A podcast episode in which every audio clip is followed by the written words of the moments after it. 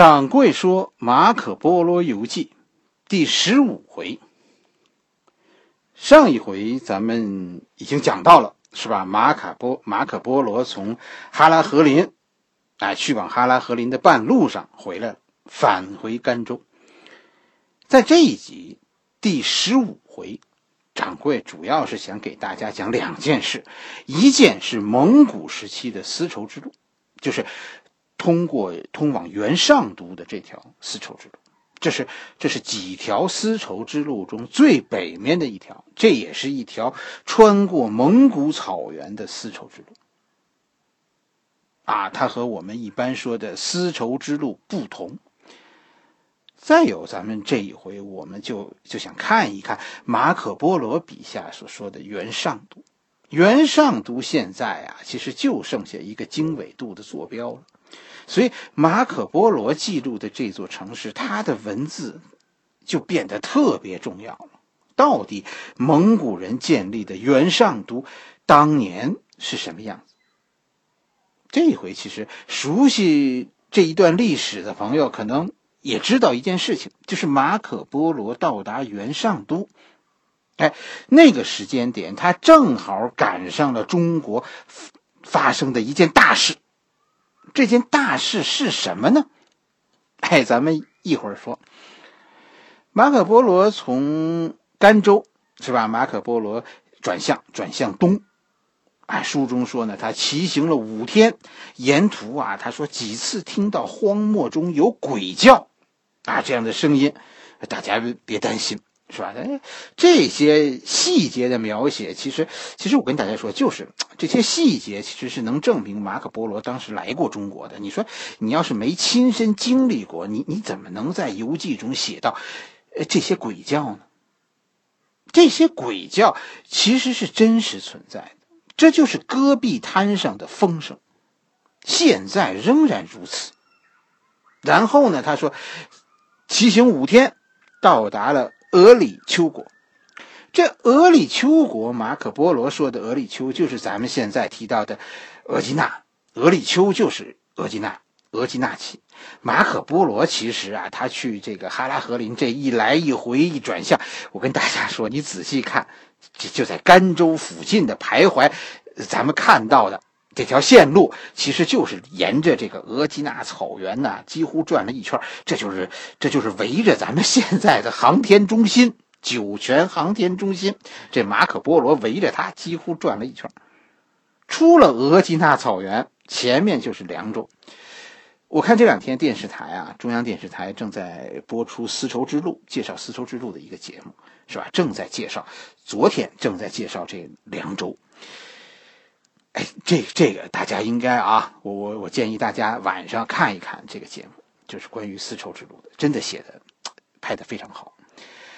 凉州以东，马可波罗说是深州，进入深州，啊，这在当时深州在当时就是西夏省和和金国的边界了。出了深州，前面就是契丹国的边界，契丹国就是就是金国，这个咱们上回讲过。实际上，那个时候马可波罗知道的中国和宋一点都不沾边就说要沾点边也是和辽国沾边确实如此啊！我跟大家说，当时是没有联合国，要是有的话，当时的辽国政府也一定在联合国的这个大会上一再重申，是吧？宋国是辽国领土不可分割的一部分。宋国可比现在的。台湾国，是吧？宋国不但承认九二共识，而且是年年进贡，岁岁称臣，是吧？在一个外国人马可波罗看来，他心中的这个东方世界的主人是蒙古国，蒙古国的核心地区是原来的契丹国，而另外一个当时还没有被征服的国家叫蛮子国。马可波罗游记中的这个蛮子国，其实才是南宋。实际上有一件事，我们现在人和过去人可能看法不同，是吧？关于丝绸之路，丝绸之路的起点在哪？你看，马可波罗进入中原，并没有如我们想象中的说走西安，然后沿着黄河到开封。地球人都知道，是吧？唐朝的丝绸之路开始于长安，北宋的丝绸之路的终点在开封。但是其实我跟大家讲，从南宋开始，丝绸之路就向北走了。辽的南京、金中都，对吧？这都曾经是丝绸之路的起点和终点。元朝的时候，丝绸之路的起点就是现在的北京，再有另一个起点就是元上都。现在的张家口、张北，哎，关中之地呀，当时啊，就说西安这一带，当时因为战乱，这一带是一片焦土。有一件事大家要知道，就是马可·波罗那个时候，整个陕西关中平原最大的城市是潼关，他潼关城，你现在找找在哪儿呢？几乎那个时代，咱们史书中是见不到西安、长安的，为什么呢？你去看西安现存的建筑，几乎都是明清两代的。在这以前的，你去看都是遗址。西安很多年都是一片废墟。关中在历史上常常是几十年鸡犬不相闻。所以这一次，马可·波罗其实不是绕路，他走的这条路，掌柜认为就是当时北方经济最繁荣的一条。经济走廊，咱们汉民族的发源地，当时已经在战乱中衰落了。马可·波罗心中的东方人是蒙古人的元哦，而不是咱们汉家的元朝啊。他是来参拜蒙古大汗，而不是来参拜咱们汉家的皇帝的。说到这儿的时候，其实掌柜那颗。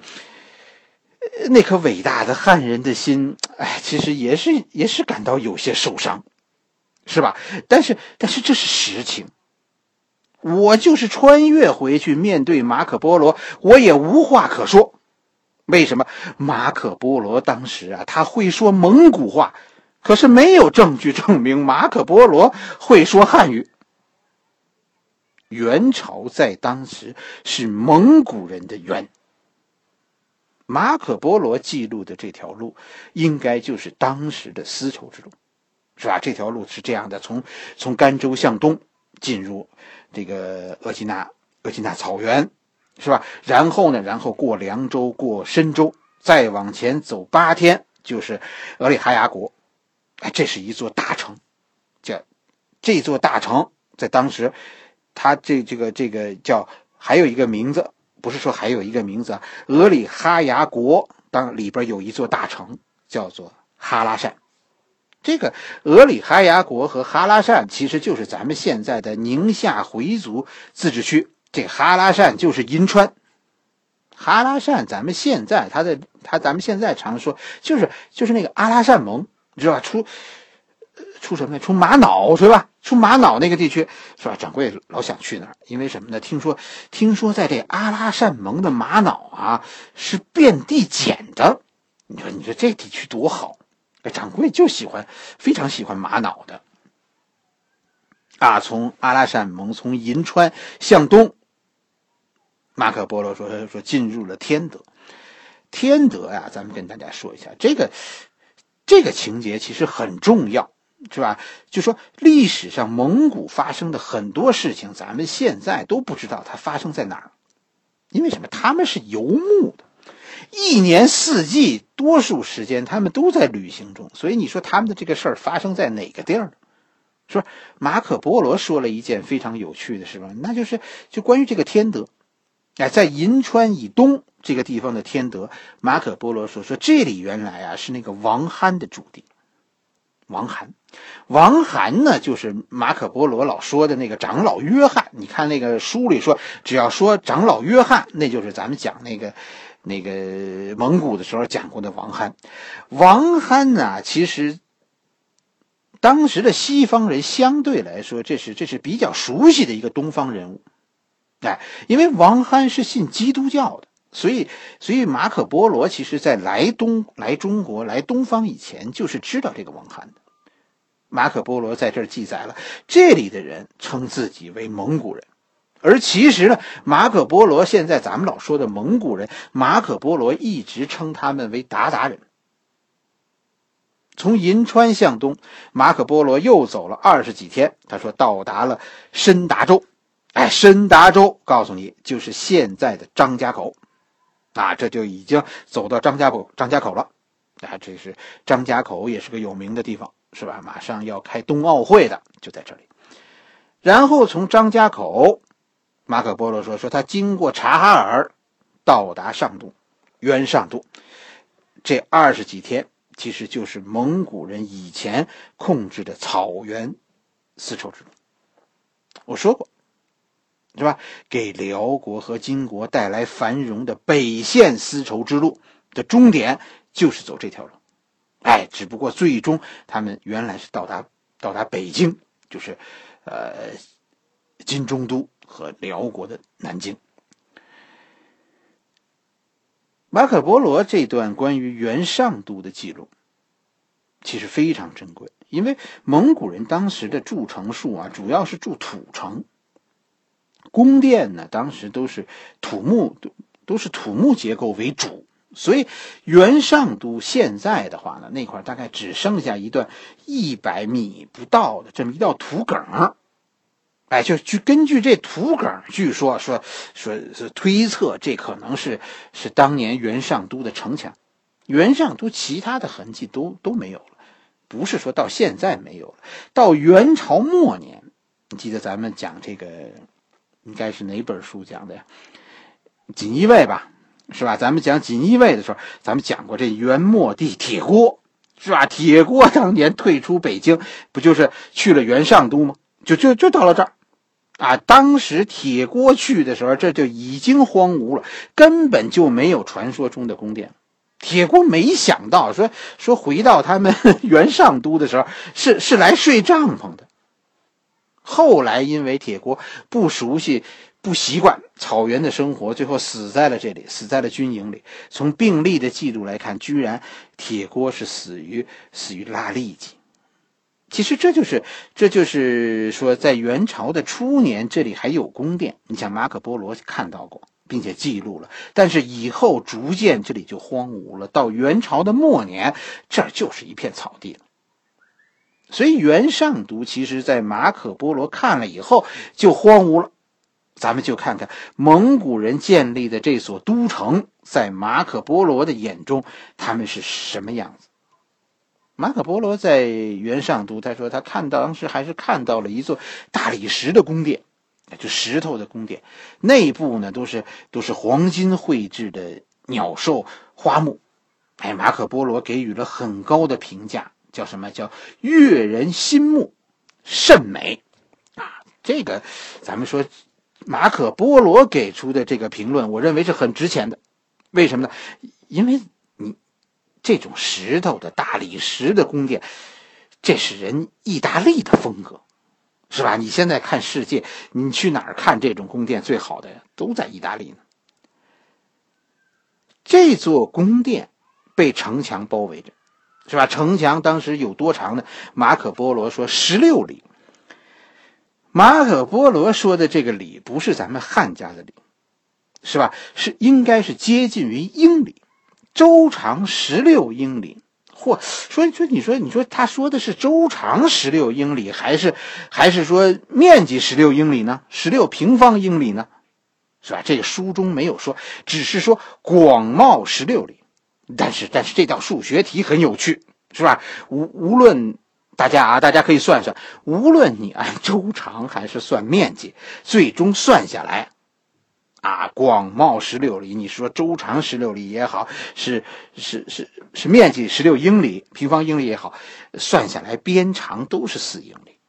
啊，咱们现在的英里啊和公里的换算公公换算是一般是一点四，是吧？但是马可波罗那个时候这个换算是一点六，所以元上都咱们现在知道，如果它是正方形的话，它一面墙一面城墙。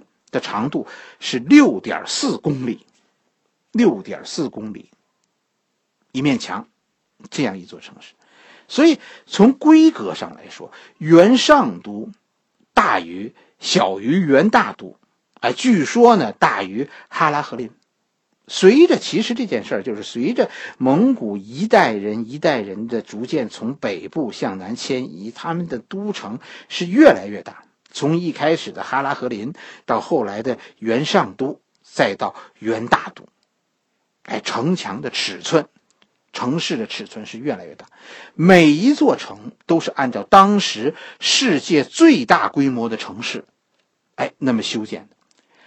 对于元上都的用途，我估计马可波罗也非常困惑，是吧？因为因为元朝人修建了宫殿，修建了围墙，但是从各种角度来看，马可波罗看到的当时的元上都，马可波罗的印象是，这是一座猎场，是一个打猎的地儿。忽必烈在城里的时候是什么样子呢？是吧？这这应该是马可波罗是听别人说的，别人说说忽必烈在这儿养了很多的鹰。哎，他喜欢骑马打猎，而且在这儿呢。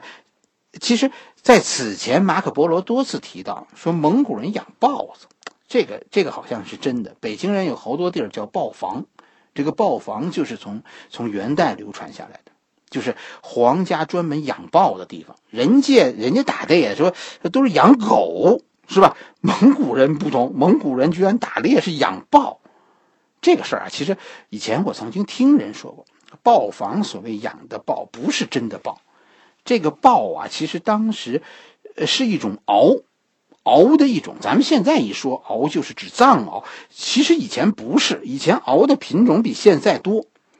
忽必烈呢是让这个獒去去猎杀，然后呢，哎，把这些这些猎物打来的猎物拿来喂鹰，哎，这就是蒙古贵族哎当时的生活。元元上都。居然，居然在马可波罗看来，就是这样一个猎场，他四面围起来打猎用的。马可波罗还记录了，在这个城里呢，还有另一座宫殿，哎，这是一座用竹子做成的宫殿。马可波罗记录了这个竹子宫殿的特点，就是它特别容易容易拆卸。啊，忽必烈有时候搬走的时候，这个竹子的宫殿是跟着搬走的。啊，忽必烈每年只有六七八三个月来草原度夏。每年的八月底呢，就是就是差不多咱们现在十月十一左右这个时候，忽忽必烈就就离开草原。不知道有多少朋友到过张北，到过草原。夏天呢，掌柜觉得那个张北啊，真的是天堂。白天中午呢，大概热那么一个小时，三十度上下吧，三十度多一点。晚上那儿一般都是十六度、十七度，就这样。这是夏天。国庆节去张北，哎呀，那那个地方已经已经过了秋天了。那个地儿你看到的是一片金黄，就就这个季节，我跟你说，在张北照相啊，是是不需要技巧的，就只是永远是恨那照相机不好，照出来的没有看见的美，啊，就是这么一个地方。张北，推荐大家现在这个月份去去张北那个天路。是吧？所谓的你看地图上不是地图上，所谓新闻中前两天老说的收费了，一会儿收费，一会儿不收费，就那个六十所谓中国的六十六号公路，那叫天路，张北的天路，真的这天路啊，太值得大家去了。这一路上，我跟大家说，心里就只有四个大字：大好河山呢，那种壮丽，也让你觉得窒息啊，就是那样一个地方。一定是自驾游去，是吧？因因为那周围还有野狐岭，还有土木堡，还有居庸关八达岭。大家如果搜一下，还有个还有个叫冰川遗址公园的地方。哎，这个地方不容易找，是吧？但是我跟大家说，就在这冰川遗址公园的周围的山上啊，我跟你说，全是山楂。啊，你见过说说说山楂在树山楂树底下用山楂看着就像地毯那样的景色，真的太好了，特别的原生态。就那儿山楂没有人看着，你知道吗？啊，这这很好。这个马可波罗呢，跟着写了呃可汗的这些马。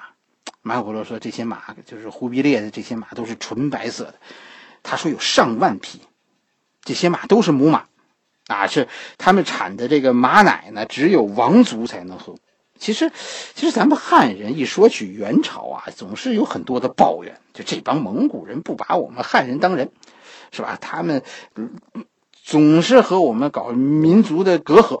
但是，其实我跟你说，蒙古人就那样，蒙古贵族也不把普通的蒙古人当人看的。大汗的这里说，大汗马经过的时候，普通的牧民是要避让，甚至于一般的贵族都得给这马让路。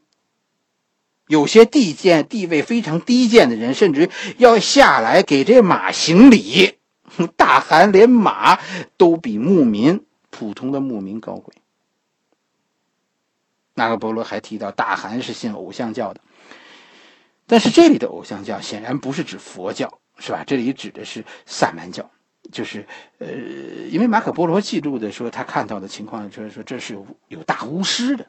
马可波罗说这些呢，就这些巫师，他会一些巫术，哎，他们说自己有神功，带着这种诧异呢。马可波罗说说这帮人吃人肉，这帮巫师是吃人肉的，吃死刑犯的犯人的肉。但是马可波罗呢，也也不得不承认，就这些人，他们确实有点看着是有点特异功能的。什么特异功能呢？马可波罗记录了，说说这些巫师啊，可以让这杯子移动。啊，他们，呃，大汗坐在上面喝酒，这些巫师坐在下面给大汗倒酒，然后能让这个杯子自己移动到大汗的跟前。